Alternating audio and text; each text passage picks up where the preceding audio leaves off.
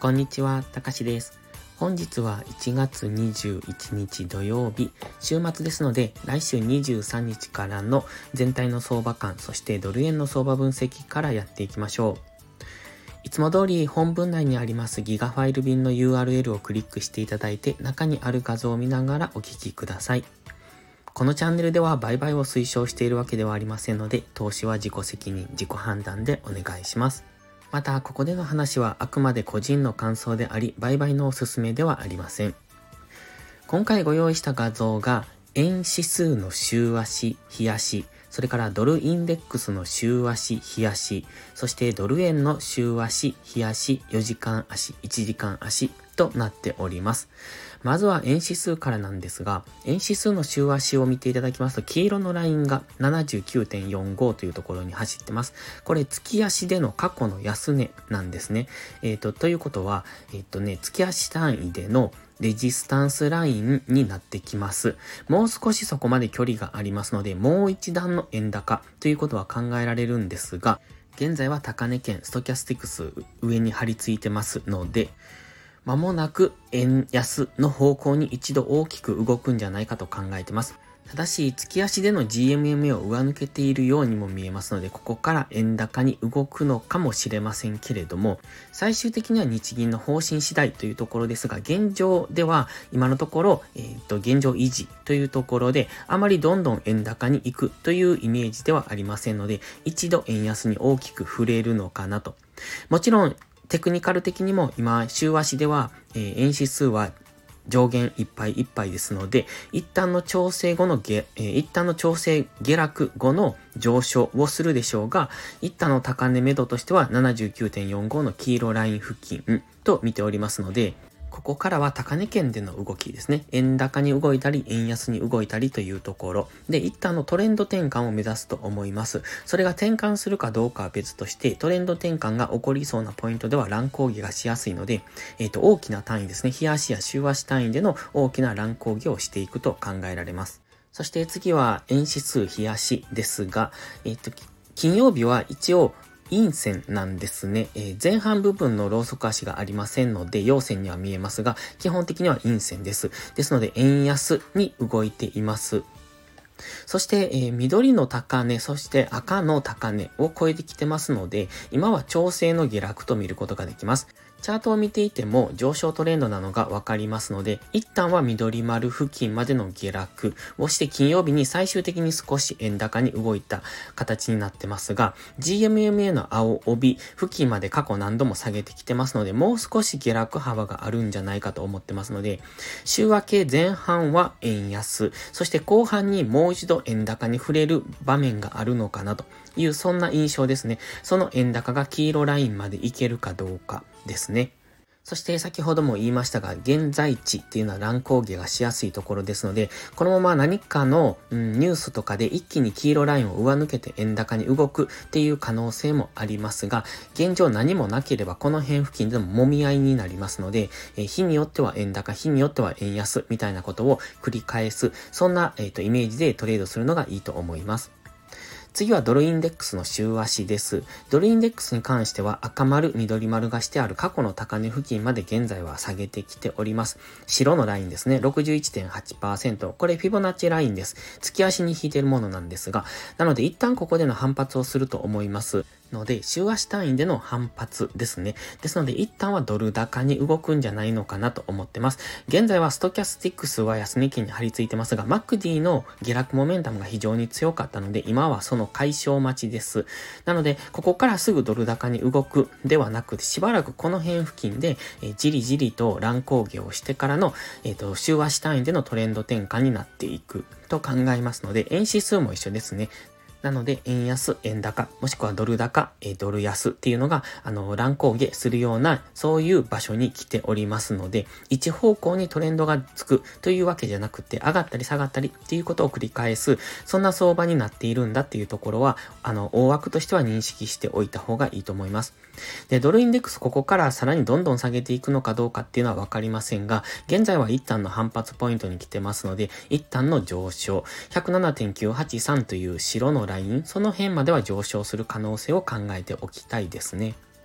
そしてドルインデックスの冷やしです。こちらは水色の右下がりのラインを4本引いてます。その一番下のラインに今めがけて下落中。そこがターゲットと見ておりますので、その辺付近まで下がってきたところからの反発上昇というのを考えてます。そして今週もそうなんですが、何度も反発して上げようとはするんですが、かなり上値が重いのがわかりますので、やはりもう一度下を試したいんだろうなという印象ですので、えっ、ー、と、一旦はドル安方向を考えます。ただ、あまりもう値幅がありませんので、えっ、ー、と、ドルインデックスの水色のラインに接触するまでは、さほど値幅がないので、えー、ドルストレートも一旦の上昇を今は考えているんですが、さほど上に、えっ、と、値幅はないとは考えてますので、上がったところろは次、大きく下落する、ドルインデックスが大きく上昇する可能性を考えますので、えっ、ー、と、ドルストレートは大きく下落する、そんなタイミングに入ってくると考えてます。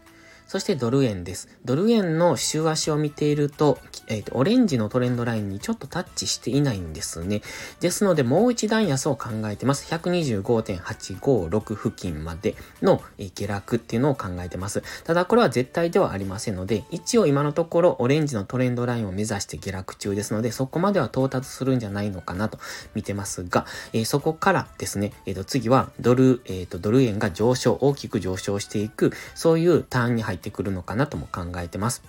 で、えっ、ー、と、今週金曜日ですね、大きく上昇してきましたので、このまま上昇していく可能性もあるんですが、週足を見ていると、あの、まだ、えー、週明けはこのまま、うん、上昇する可能性もありますが、一旦どこかで大きめの下落に再び入ってくるんじゃないのかなというふうにも考えられますので、そこは注意ですね。もう一段安で、えっ、ー、と、2番底を作りに行く可能性も考慮しておく必要があります。で、えっ、ー、と、白のこのボックス、うっすらと描かれたボックスですが、これは過去の、うんと、上昇幅、そしてその期間を示したものです。これと同じように動くわけではありませんが、一応目安として描いておりますので、えっと、水色の縦ラインが引いてます。今、年の10月ですね。そこまではこのボックスの中での推移になるのかなというイメージですので、もし今、オレンジのトレンドライン接触から上昇をしてきたとしても、直近の最高値152円付近を超えてぐんぐん上昇するかというと、そういうイメージではないということです。そして、えーえー、右下がりの黄色の矢印があるんですが、それはこの、えっと、白のボックスの期間幅を終えてからの下落を示しているんですね。過去はそのくらいの値幅下落しているんですよ。ただ今回ね、ほぼほぼもうそれを達成してしまったので、もしかすると、次、えっと、この期間、10月を超えたら大きく上昇に入っていく可能性も考えられますので、ちょっとそこがわかんないんですが、これもあくまでイメージですので、目安程度に見ておいていただくのがいいと思います。そして次は日足です。週足のストキャスティクスも安値圏、日足のストキャスティクスも安値県。で、日足の方はゴールデンクロスしてきております。ただ週足のマクディがかなり弱いので、まだここからどんどん上昇できるかというと、そういう印象ではありません。ある程度上がったところでは再び大きく下落してくる可能性。そしてオレンジのトレンドラインにまだ接触していませんので、そこまで下落する可能性。125円の半ばぐらいまでは下落する可能性がありますので、そこはまだ考慮しておく必要があります。ただし、そろそろ週足単位でも安値圏にあるし、えドルインデックス、えっ、と、円指数を見ていてもそろそろ反発するんじゃないかというところですので、ドル円はここからの上昇にも一応期待はできますね。ただ現在は FOMC に向けた動きになってますので、さほど、それほど大きなあのトレンドになるとは考えにくい。上がったり下がったりっていうのを繰り返す。あの、レンジとか三角三角持ち合いとか、その上がったり下がったりを繰り返す、そういうタイミングに来てますので、えどんどん大きく上昇していくっていうイメージは持たない方がいいと思います。日足を見てますと、緑の丸がストキャスティクスに書いてありますが、その辺付近までは上昇していくと考えます。ストキャスティクスが上昇するからといって、チャートが必ず上昇するというわけではないんですが、え次の下落の目安として、その緑の丸のところぐらいまでストキャスティックスが上がってくるのを待つ。えー、そこからの、うんと、下落に乗っていくのもありだと思いますし、それまでは上昇で取っていくことも可能かもしれないなとは思ってます。まあ、ただ、上値はやはり重いなとは思いますので、えー、どんどん上昇していくっていうよりも、あの、下がったところを買う、上がったところを売る、みたいな、そういうトレードがいいんじゃないでしょうか。で、日足の GMMA までもう少し距離がありますので、その辺にタッチするまでは上昇するんじゃないのかなとは考えてます。次は4時間足です。え金曜日上昇してきたんですが、結構その後の戻し方も比較的大きいなと思います。4時間足のストキャスティクスは高値圏からデッドクロスですので、え次の上昇を狙うのであれば、まずはストキャスティクスが安値圏、えっ、と、前回のゴールデンクロスをしたあたりですね。その辺ぐらいまで下げてくるのを待つのがいいんじゃないかと思ってます。ただし、今、4時間足の GMMA の青帯を上抜けてますので、ここでサポートされるならもう一段高。で、平行チャンネル、緑の平行チャンネルの上限を目指すとは考えますが、今まだ、えっ、ー、と、GMMA が収束していないので、もしここから、あの、サポートされるのであれば、結構時間がかかるんじゃないかなと思います。2、3日はかかるのかな。2、3日この辺、現在地付近で、えっ、ー、と、うろうろして、そこでこう上がったり下がったりで、値固めをするような動きをして、そこからの上昇。そうなると、4時間足の GMMA の青帯が、え収束して、あの、反転してくると思うんですね。まずは GMMA が収束して反転してこないと、次の上昇につなげるのは難しいと思いますので、今反転するには急激に上昇しすぎてますので、もうちょっと時間がかかる週前半ぐらいは、まずは現在地付近で、あの、下げ止まるという、そういう動きをしてくる。そしてストキャスティックスがじりじりと安値圏に入ってくるような、そういう動き。つまり前半は小動きになれば、そこから後半の上昇に向けてのエネルギーを貯めると思いますが、もしかすると前半とスンと下げてくる。先ほど日足や週足でも言ってましたが、まだトレンドラインまでタッチしてませんので、もう一段安っていうことも考えられるので、その辺も考慮しておくのがいいと思います。なので、上昇を狙うのであれば、4時間足のストキャスティクスが安値圏まで入るのを待つ。そして下落を狙うのであれば、まだ日足、4時間足ともにトレンドは下向きですので、それに乗っていくことになるんですが、1時間足では上昇トレンドに、えっと入ってきてますので、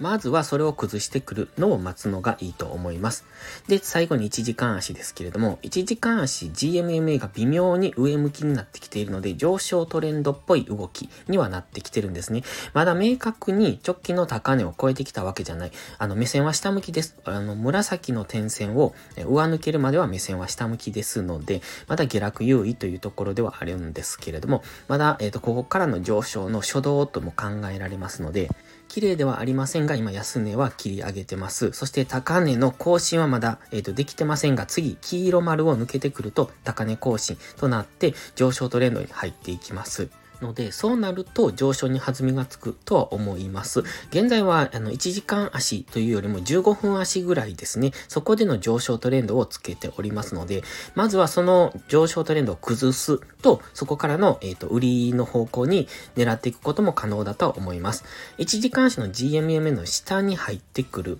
と、次は、あの、この小さな上昇トレンドが崩れてきますので、そこからですね、